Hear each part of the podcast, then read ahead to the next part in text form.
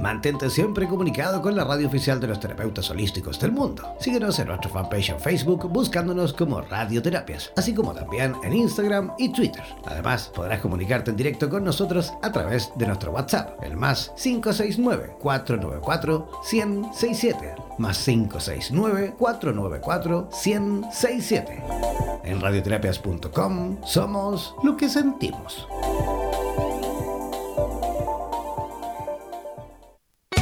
Atención terapeutas alternativos y complementarios de Hispanoamérica. Un día, un visionario personaje tuvo la genial y maravillosa idea de unificar y aglutinar a todos los sanadores de Hispanoamérica, para que de esta manera hacer llegar el mensaje de paz, amor y conciencia al resto de la humanidad. Es por esto que antes de dormir y directamente desde donde los volcanes vomitan la dolencia de la tierra, desde donde la tierra se estremece sísmicamente para sacudir la conciencia planetaria, desde donde las reservas mundiales de agua en forma de glaciares se desvanecen furiosamente por la culpa del hombre desechable desde aquí, desde esta angosta y delgada faja de tierra llamada Chile, las campanas resuenan, las vibraciones expanden y la luna desde su balcón nos ilumina la mirada para recordarnos que llegó la hora, la hora de conectar nuestras almas desde todos los rincones para unirnos aquí donde el diablo perdió el poncho. Démosle la bienvenida al señor Jan Meyer.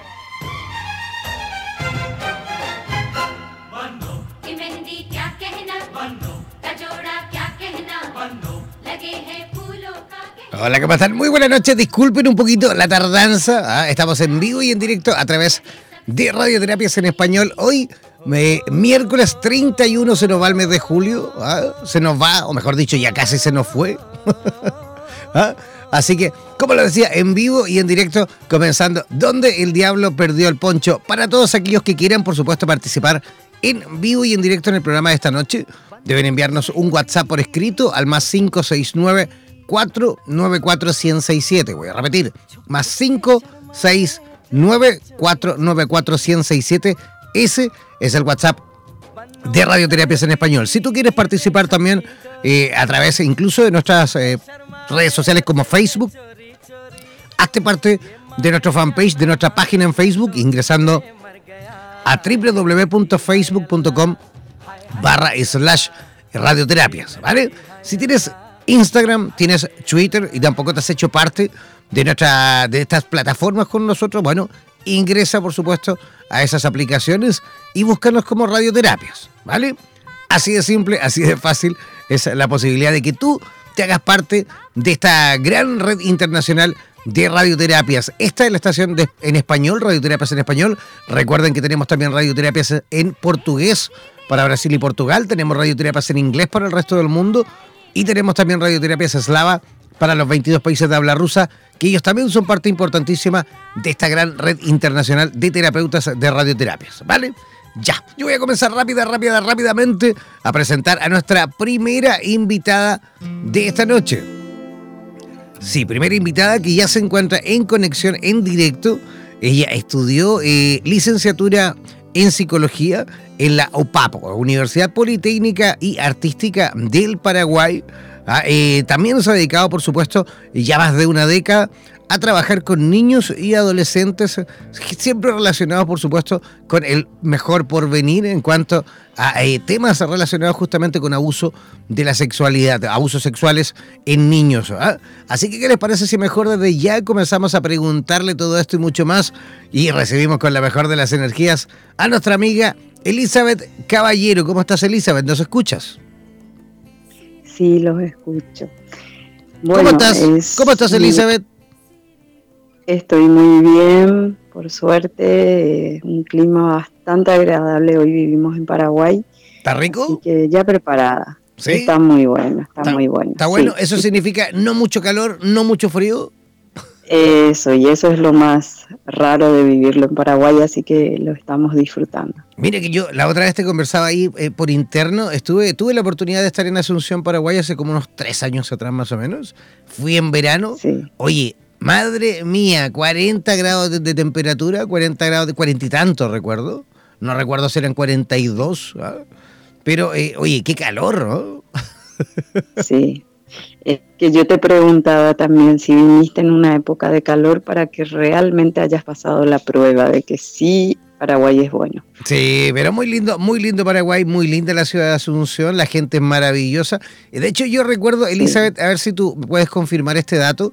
Recuerdo que aquella vez visitando Asunción, Paraguay, eh, eh, vimos en un, no sé, no sé si recuerdo, en un periódico, en un cartel, no recuerdo, pero yo andaba con una amiga de Austria y vimos que eh, eh, Asunción, o mejor dicho, la población, la gente que vive en Asunción, había salido en una encuesta en el año, creo que 1990 y tantos, como eh, una de las ciudades con mejor calidad de vida, con índices de felicidad más altos en toda Latinoamérica. ¿Es verdad o no es verdad? Tal cual. ¿Sí o no? Eso es verdad.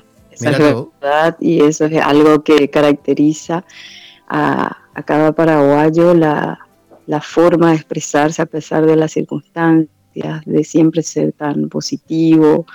Eh, cuando uno le pregunta qué tal, siempre dicen está bien, aunque sea que las cosas no están tan bien, tiene una actitud positiva, es considerada una de las, uno de los países con pobladores alegres. Así que eso es muy cierto. Fantástico, entonces. Oye, ¿y cómo me imagino tú, a través de tu profesión de la psicología, y a lo mejor también en eh, colaboración con otros profesionales, cómo aportan y cómo ayudan a la posibilidad de que niños y niñas eh, del, Paraguay, en este caso, tengan la posibilidad de recuperar esa felicidad eh, en, caso de niños, por supuesto, que han sido abusados sexualmente.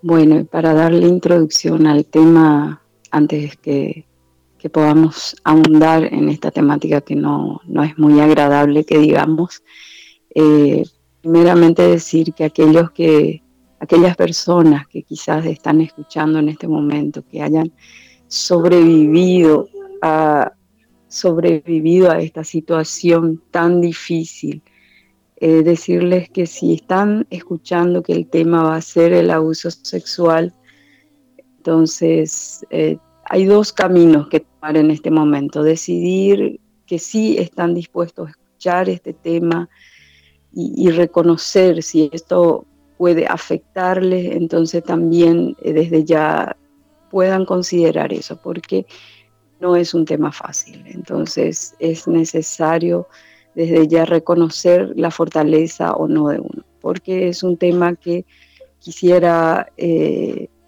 hablarlo desde que cuando realizo capacitaciones, cuando necesito hablar de esto, generalmente lo hago desde la participación, desde la reflexión, hasta si se puede decir, sin ánimo de tomar esto como una broma, un juego, desde los juegos podamos hablar, porque es un tema que afecta mucho eh, o muchas áreas del, ser humano y no queremos desanimarnos, sino animarnos a, de hecho, Elizabeth, de hecho, has tocado justo hoy un punto, porque a través del juego también podemos, por supuesto, pesquisar o detectar justamente eh, eh, a niños ah, que han tenido este tipo de situaciones, ¿no? Justamente el lenguaje del humano, porque yo no me limito a los niños en este caso de, los juegos, el lenguaje más acercado al aprendizaje o a la expresión precisamente son los juegos. Eh, cuando cuando jugamos, cuando nos reímos, cuando disfrutamos. Eh, nuestro cuerpo, nuestra mente, nuestra voz puede expresar lo que hay dentro. Entonces nos permiten una muy buena excusa los juegos para poder expresar, exponer aquello que nos gusta o nos disgusta. Entonces la mejor excusa es, eh, y menos tensionante, permitirnos eh, jugar y permitir que por allí pueda sacar quizás aquello que es tan difícil sacar. Elizabeth, ¿y cómo, de qué es lo que nosotros debiésemos estar atentos, por ejemplo, de, de qué signos, de qué, de qué situaciones, de qué acciones nos podían a lo mejor arrojar justamente el, decir algo está pasando con mi hijo, algo, algo le pasó a mi hija, algo experimentó. ¿Qué, qué signos, qué cosas podemos ver a lo mejor en el niño de que, de que por supuesto nos sirva para poder pesquisar esto? Para, para responder a eso me quiero tomar unos tres segundos para dar estos números. Necesitamos primero hacer conciencia de que es un mal que está sucediéndonos no solamente acá en Paraguay, en Latinoamérica. Es un mal horrible que le está sucediendo a nuestros niños y voy a dar números. Actualmente en Paraguay tenemos ocho casos por día de denuncias. Esto está ocurriendo hoy, el día de hoy sucedieron ocho denuncias y eso está sucediendo a diario. Los números subieron, pero se duplicaron. El año pasado nada más, 2018, contábamos con cuatro casos de denuncias por día. A eso eh, tenemos que entender de que eh, son números que solamente nos indican, nos indican que han sido denunciados. ¿Cuántos de ellos no han sido denunciados? Eso nada más para dimensionar cómo funciona. O sea que se ha duplicado. El 80% se ha duplicado totalmente. El 80% de estos casos que se denuncian son cometidos en el entorno familiar. Eso también es un número alto, demasiado alto, porque se supone que esa familia es la que me debería proteger si yo soy una posible víctima, esa familia es mi entorno el que debería estar eh, cuidándome y sin embargo es mi entorno el que tiene una probabilidad del 80% de dañarme. Perfecto, Elizabeth, pero eso, eso son estadísticas, perfecto, son súper importantes saberlas porque de esa forma también podemos justamente tener una visión de, de, cómo es el panorama en este tiempo. Pero, pero vamos al grano en virtud, en virtud del tiempo, necesitamos saber cómo, cómo poder identificar por ahí. Hay muchas mamás y papás que están atentos en este momento al programa y cómo ellos podrían justamente detectar que a lo mejor su hijo ha vivido una situación eh, como esta. Bueno, si en este caso concreto estamos hablando de niños muy pequeños, ellos comienzan a tener cambios rotundos. Eso es lo primero que va a llamar mi atención. Un niño que es extrovertido, un niño que es generalmente muy alegre, juega, es probable que tenga un cambio muy rotundo en su conducta. Puede que sea un niño que ya no está eh, jugando, no quiere jugar, le falta el apetito. Obviamente que se descarta un aspecto biológico o de salud, eh, puede ser una gripe o algo así, pero en virtud de que eso no esté, entonces eh, hay un cambio rotundo en la conducta. El niño se encuentra aislado, señales mucho más concretas si ya no estaba orinando en la cama, comienza a orinarse, no quiere sentarse, tiene muchas veces dolores en las partes íntimas, eh, está rojizo, cuando le, doy el baño, siento que esa zona no quiere que me acerque ni que le toque.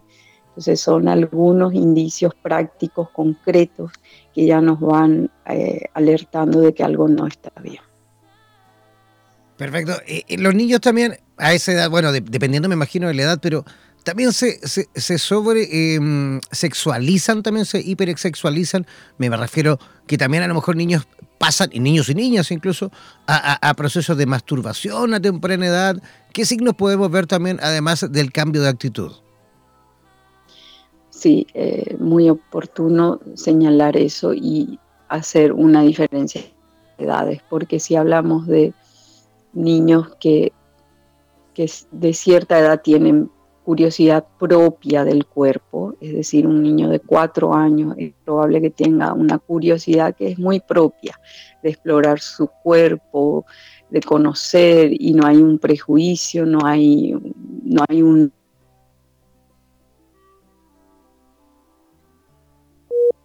Oye, estamos teniendo ahí un problema con las comunicaciones con Paraguay. Esperemos que ya rápidamente retomar ahí la comunicación con Elizabeth.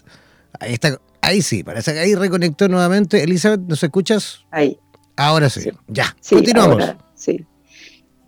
Bueno, como estaba diciendo, esto tiene mucho mucha relación en que un niño que realiza ciertos movimientos que no son propios de una exploración, sino más bien propios de un acto sexual, entonces es probable que ese niño haya sido expuesto ya sea a unas imágenes, ya sea a, audiovisuales, a, que estuvo presenciando una relación sexual o ha sido objeto de ese abuso concretamente. Entonces hay prácticas en, los niños pequeños que están relacionados más con la exploración que podemos ver eso como propio.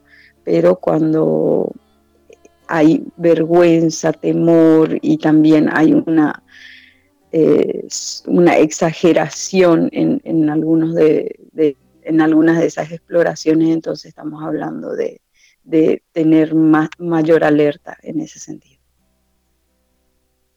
Perfecto. Entonces, eh, además, esto yo creo que es un fenómeno que atraviesa, por supuesto, cualquier, eh, digamos, eh, mm, es súper transversal, ¿no? Puede afectar a niños, digamos, de situaciones económicas, socioeconómicas bajas, así como también eh, otras eh, escalas en cuanto, digamos, a, la brecha social, ¿no? Lo podemos ver, este fenómeno me imagino en, en cualquier lugar, en cualquier país, en cualquier barrio, ¿no? ¿o no? Claro. Tenemos que ahí hacer algo que es muy interesante, una diferenciación. Si vamos a lo estadístico, estamos contando con una población en la que estadísticamente figuraría con eh, mayor afectación en clase social media para abajo. Sin embargo, si analizamos a nivel Latinoamérica, el hecho de que obviamente la mayor población no va a ser una población eh, eh, económicamente pudiente o, para arriba, entonces tampoco estadísticamente tendríamos números para decir cuál de la sociedad está. Este mal no respeta clase social, eh, no, no hay color de por medio, no, esto es de humanos.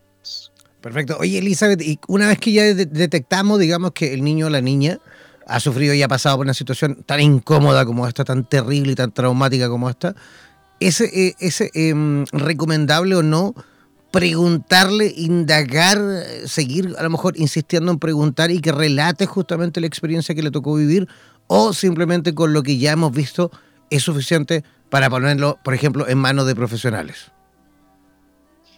Bueno, tenemos dos líneas de acciones concretas una vez que si hemos visto o si el niño ha declarado.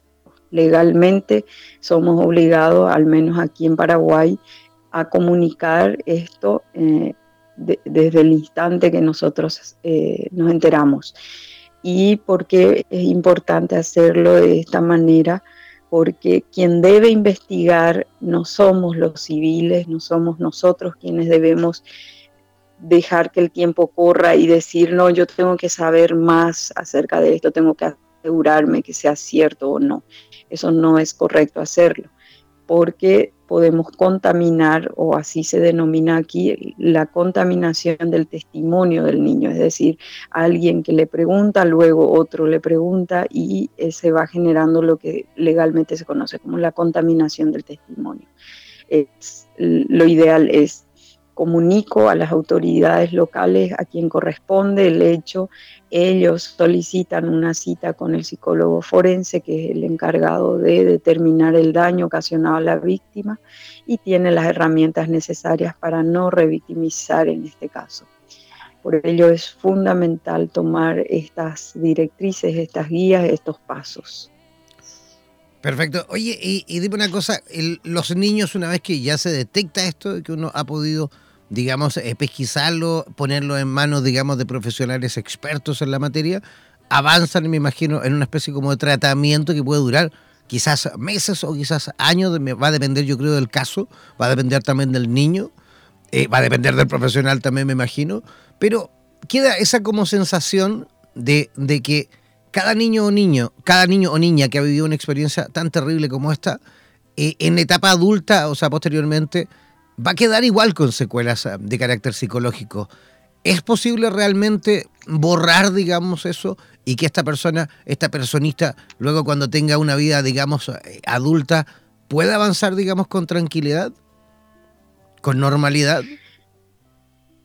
Ojalá pudiéramos decir que sí. No es la realidad de todos, no es la realidad de muchos.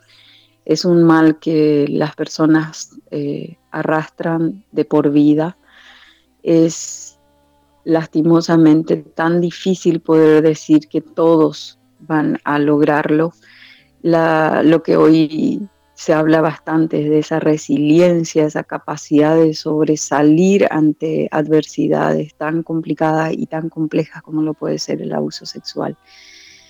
Eh, pero sí hay números interesantes que nos dicen de que las personas que tengan más o menos, en este caso, más resiliencia, han sido personas que han sobresalido. Se puede llevar una vida medianamente normal dependiendo de, la actitud, de la voluntad que uno le aplique a sobresalir de una situación tan terrible. Hay otras variantes como es eh, los embarazos que quedan como consecuencia del abuso. En Paraguay actualmente tenemos 700 embarazos que se produjeron en un año por, eh, en este caso, por abuso sexual infantil de niñas entre 10 y 14 años. Entonces, eh, quedan situaciones a, sobrellevar. A veces no solamente hablamos de un bebé, hablamos de enfermedades incluso como el VIH, enfermedades que, que muchos de ellos de manera crónica tienen que arrastrar. Hablamos de otras estigmas cuando le ocurre a un varón, el estigma sobre el varón de que este sería un homosexual necesariamente, como otras situaciones que hacen a que el, estima de la persona es tan lastimada, entonces uno tiene que trabajar muchas aristas para que esta persona sobresalga en la vida. Pero sí, a pesar de toda esta complejidad y del daño tan atroz que puede vivir este ser humano, eh, al sobrevivir hay una decisión que tomar de que sí se puede salir adelante. Perfecto. Oye, Elizabeth, eh, ¿cómo, ¿cómo las personas que se encuentran en este momento escuchando desde Paraguay, e incluso también desde el resto de nuestra Latinoamérica morena, y que quieran a lo mejor saber un poquito más con respecto a este tema, ¿cómo pueden a lo mejor conectar contigo? Bueno, eh, recomendaciones prácticas son buscar un, grupo de ayuda, de apoyo. Eso es lo primordial, no aislarse, no callarse, no guardarse. Hay personas que sobreviven y comparten sus historias y esto ya es un inicio. A mí me pueden encontrar en, el WhatsApp. Eh, doy apoyo, hago reuniones con personas sobrevivientes, hacemos los grupos de apoyo, hago de manera individual también con las personas sobrevivientes de, este, esta temática. Y bueno, ayudamos a la familia entera porque creemos y, hemos visto vidas que han pasado por estas situaciones, pero que han logrado sobresalir. Perfecto. ¿Te gustaría dar tu, tu, WhatsApp al aire ahí por si alguien quiere comunicar, si alguien quiere contactar contigo? Ok. Lo doy entonces. Sería el 0982 691 457. Perfecto. 0982 691 457. Perfecto. el código de Paraguay. Sí, eh, se encuentra, por supuesto, fuera desde, desde Paraguay. ¿Quieren escribirle un WhatsApp a Elizabeth Caballero? Deben hacerlo al más 595 982-691457. Voy a repetir, el más 595-982-691457. Ese es el WhatsApp de Elizabeth Caballero en Asunción, Paraguay. Elizabeth, queremos agradecer tu visita, por supuesto, por nuestro programa. Gracias eh, por aportar en cuanto a información y en cuanto también a, eh, a, el cómo, al mecanismo de cómo poder ir pesquisando también y prevenir a lo mejor incluso, ese es un tema que podríamos incluso dejar para el futuro próximo, el cómo ir tomando acciones también para ir previniendo este tipo de situaciones. ¿Te parece? Total. La agradecida soy yo y muchísimas gracias por el espacio. Un abrazo gigantesco, que tengas una linda noche. Igualmente. Chao, chao. Chao. Ya, ahí estábamos en comunicación en directo con la ciudad de Asunción, Paraguay. Nosotros vamos a hacer una pequeña y cortísima pausa musical, pero al regreso, ojo, vamos a reconectar las comunicaciones, pero en esta ocasión va a ser con Ciudad de Panamá. Nos vamos a ir ahí al otro extremo del continente para conversar con Livia Espinosa y ella nos va a hablar un poquito de cómo transformar tu energía tóxica en energía productiva a través del gimnasio emocional antiestrés. Una pequeña pausa musical y ya regresamos aquí, donde el diablo perdió el poncho. En radioterapias.com queremos agradecer la activa participación de nuestros terapeutas y colaboradores que desde todas las latitudes de Hispanoamérica aportan sabiduría y generosidad. Gracias por ser parte de los más de 18.000 terapeutas holísticos inscritos en nuestra comunidad.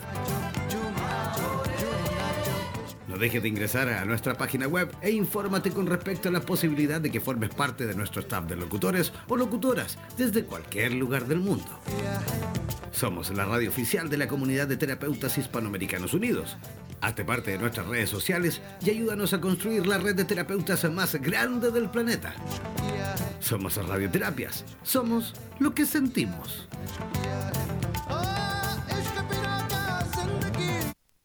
Somos Radioterapias. Somos lo que sentimos.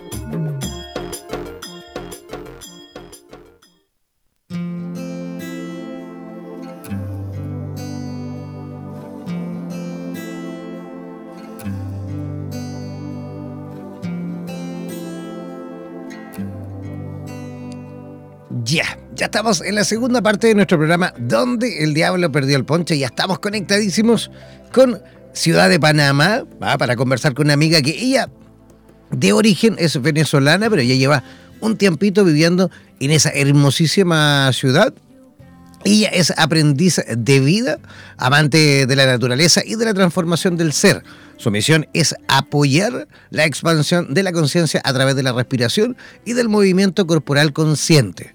Eh, a la par de su formación como docente en lenguaje y también literatura, inició un trabajo de autotransformación personal con su linaje femenino y desde ya hace más de 28 años eh, que tiene de experiencia que lleva, ya eh, que la llevó por supuesto a formarse en cuanto a temas relacionados a la super eh, aprendizaje inteligencia múltiple también, teoría del cerebro, triunfo, así como también otras eh, terapias, otras disciplinas como las constelaciones familiares.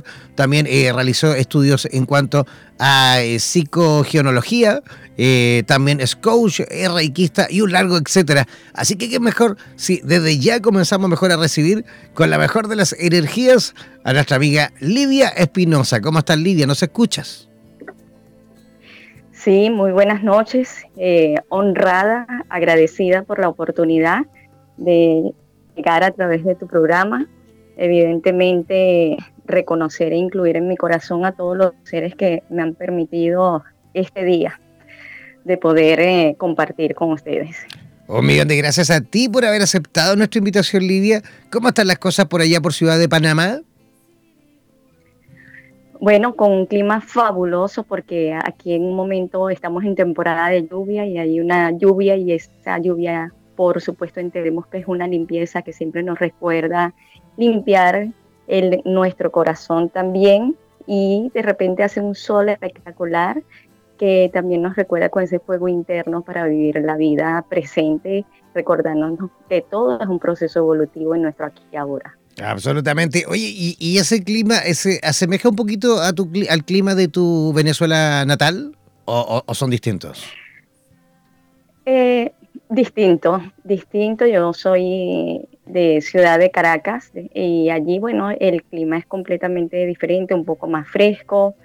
Eh, aunque hay momentos de calor, nunca, por ejemplo, llegan a este a lo largo del tiempo como ciudad de Panamá o pudiera ser en toda la en toda Panamá pero bueno, allí también este, está ese hermoso aprendizaje de recordarnos a través de la naturaleza que estamos vivos.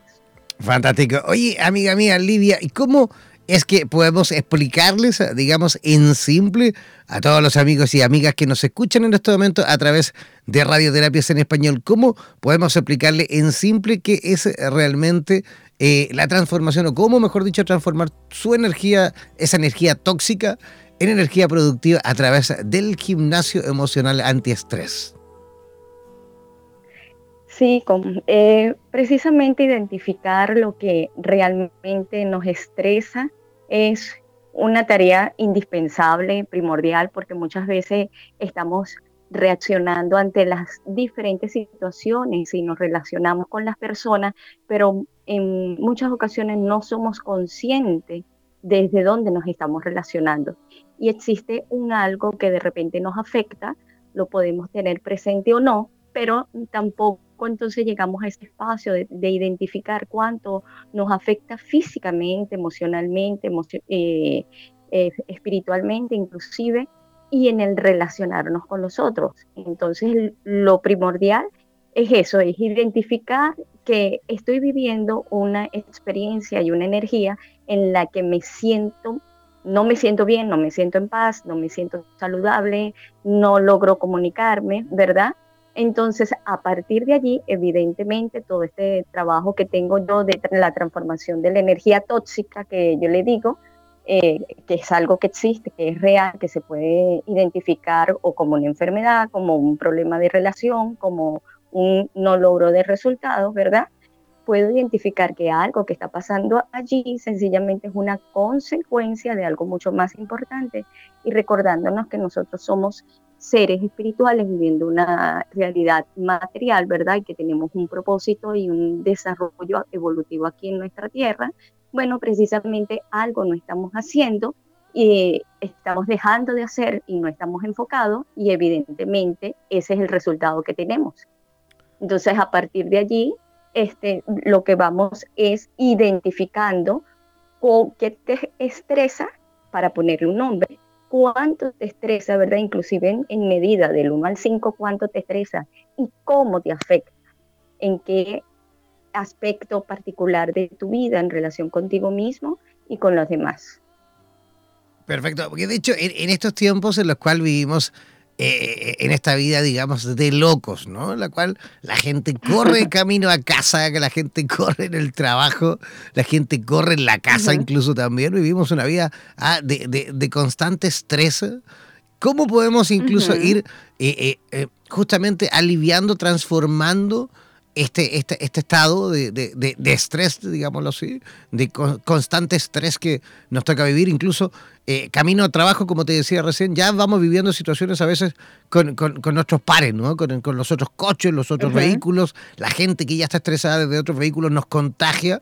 Y me imagino que eso también se va pegando, eso también se va contagiando, eso también se va, digamos, impregnando en nuestra propia vida, en nuestra propia esencia. ¿Cómo podemos ir liberándonos de eso? Ah, y cómo podemos ir, por supuesto, también entrando, o mejor dicho, fortaleciendo nuestra, nuestra vida, nuestro entorno. ¿Ah? Sí, bueno, intento en este momento aterrizar todas las preguntas que me hiciste. Te hice como, te hice como día de hora.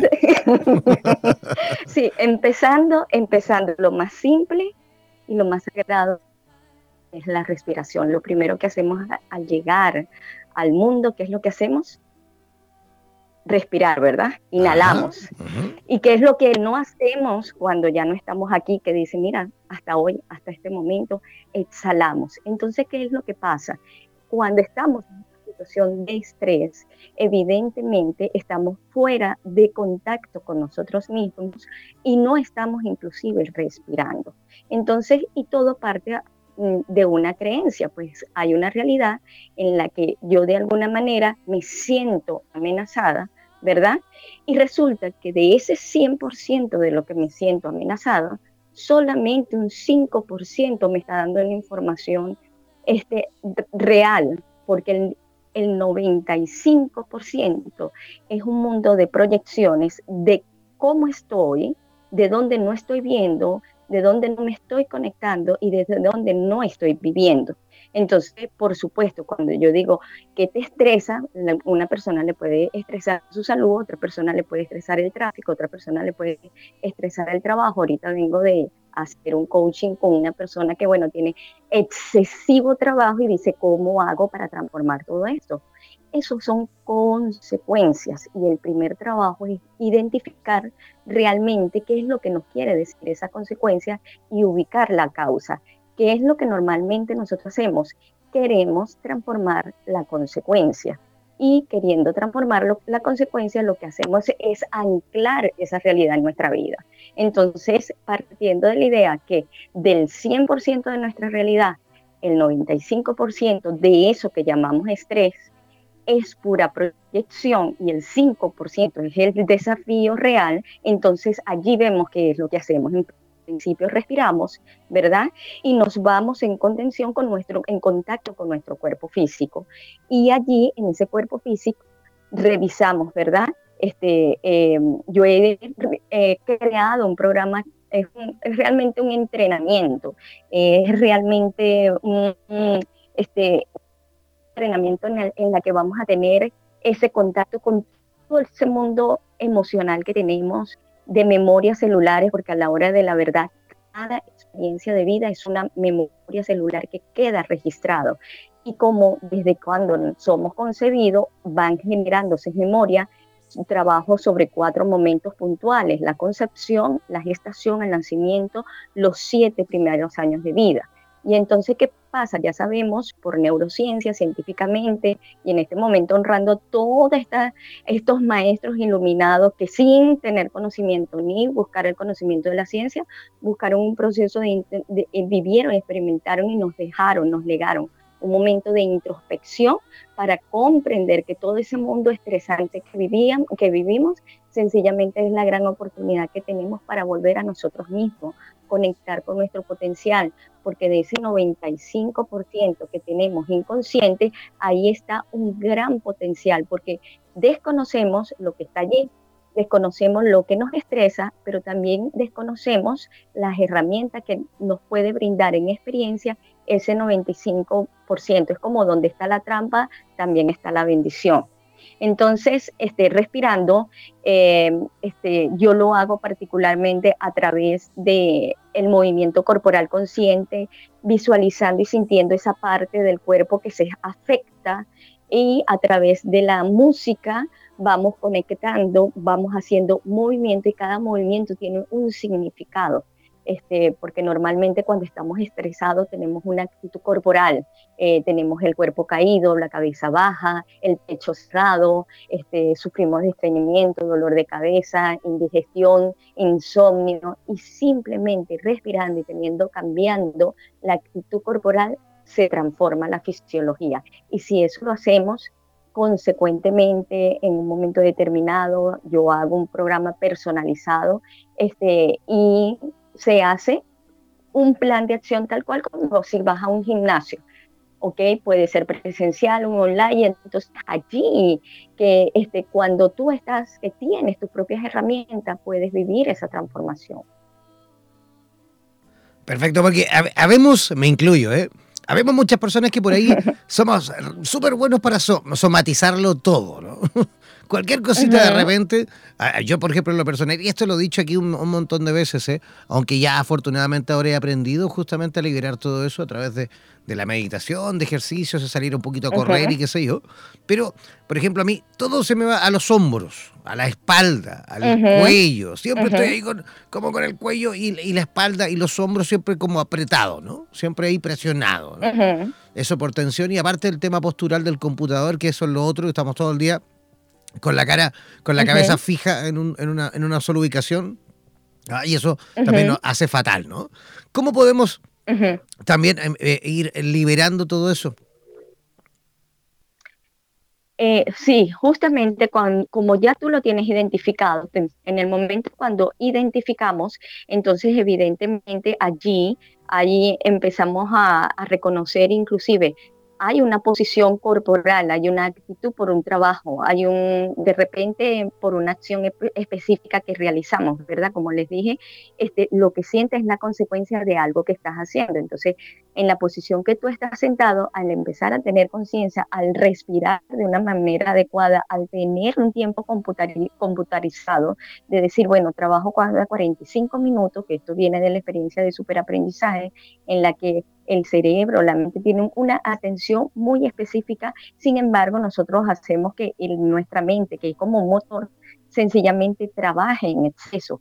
No estamos siendo realmente productivos. Entonces, ¿qué pasa? Tener tiempos, 20 eh, eh, minutos, 30, especificar un tiempo y allí respirar, hacer movimientos descontracturantes con con este, los hombros hacia atrás, los hombros hacia adelante, inclusive algo tan sencillo como pararte y bailar eh, y respirar, inhalar, sentir el cuerpo, sentir ese aire que entra en tu cuerpo y exhalar, visualizar y sentir el aroma de algo que te gusta, observar una imagen de algo que te gusta, recordar una experiencia que te gusta cambia absolutamente todo.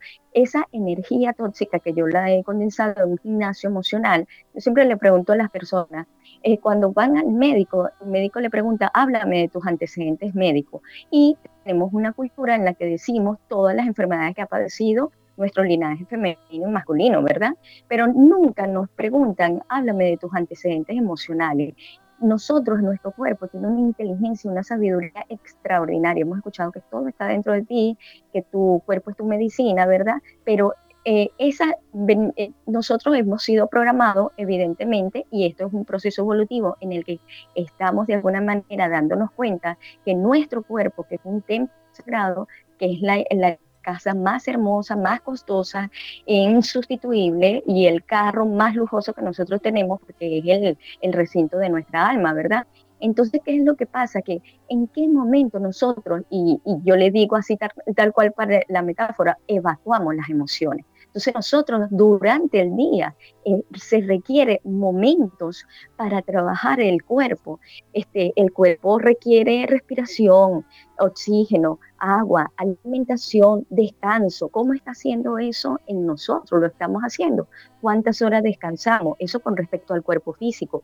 La parte emocional, capaz de identificar las emociones, de no sentirle miedo a las emociones ¿verdad? Y este, regular esas emociones, eso es parte de esa inteligencia emocional. Y la parte mental que también nos afecta, que son las creencias, ¿verdad? ¿Qué pensamiento nos está llevando a vivir los momentos y evidentemente el contacto con nuestra parte espiritual, que serían esos momentos de meditación, de contemplación, de, de contacto con nosotros mismos. Y todo lo une algo mágico, algo que es gratis la respiración.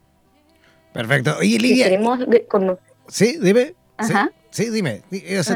Nada, que muchas veces, sí, que muchas veces yo, eh, la gente dice, bueno, yo les pregunto, ¿dónde está Dios? Bueno, Dios está, yo creo o, creo en el ser superior. Respira, inhala. Cuando sientes ese aliento dentro de ti, dice, en este momento el universo, la divinidad está confiando en ti te está entregando una oportunidad. Ahora, ¿qué eliges hacer con eso? Entonces, evidentemente, se, eh, se requiere despertar de esa parte inconsciente en la que nos encontramos, ¿verdad? Porque nos decimos, vivimos en automático. ¿Cuál es lo automático? Nos levantamos, paramos, comemos, muchas veces, otras pocas, menos. Vamos en la calle todo dormido, vamos a trabajar persiguiendo qué cosa. ¿Hay un propósito de vida? hay una conciencia de estar en presente y aquí ahora, solo cuando nos enfermamos. Entonces, para mí, la enfermedad es una manera que tiene el cuerpo de recordarnos, vuelve a ti.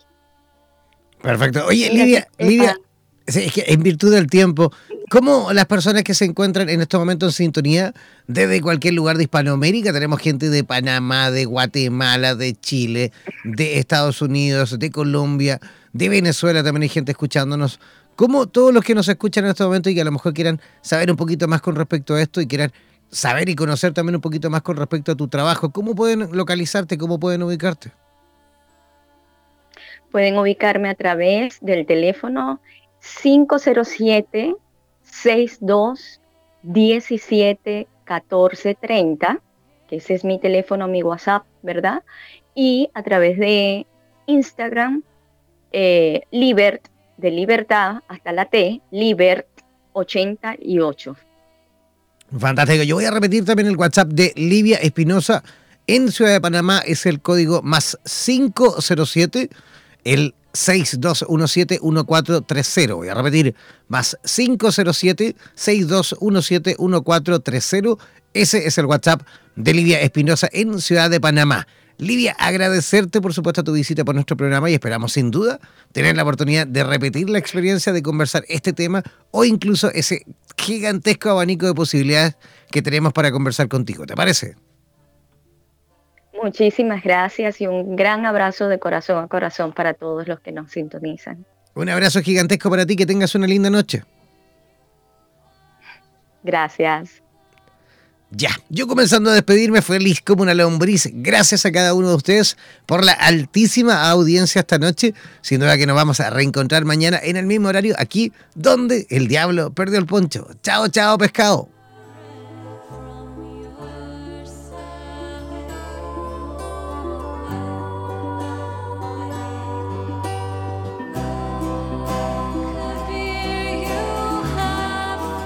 Somos la radio oficial de los terapeutas holísticos del mundo. En radioterapias.com somos lo que sentimos.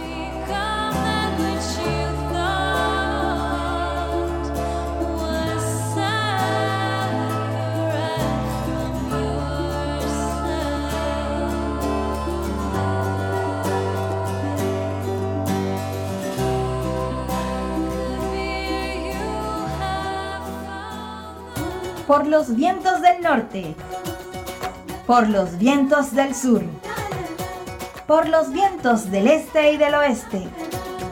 Desde la radio oficial de la Comunidad de Terapeutas Hispanoamericanos Unidos, damos por finalizada esta sesión. No olvides que en nada nos volveremos a encontrar con nuevas entrevistas e invitados especiales. Parte de nuestras redes sociales y participa de nuestra programación en vivo. Sigue en compañía de radioterapias.com y disfruta de nuestra programación continua. Hasta la próxima.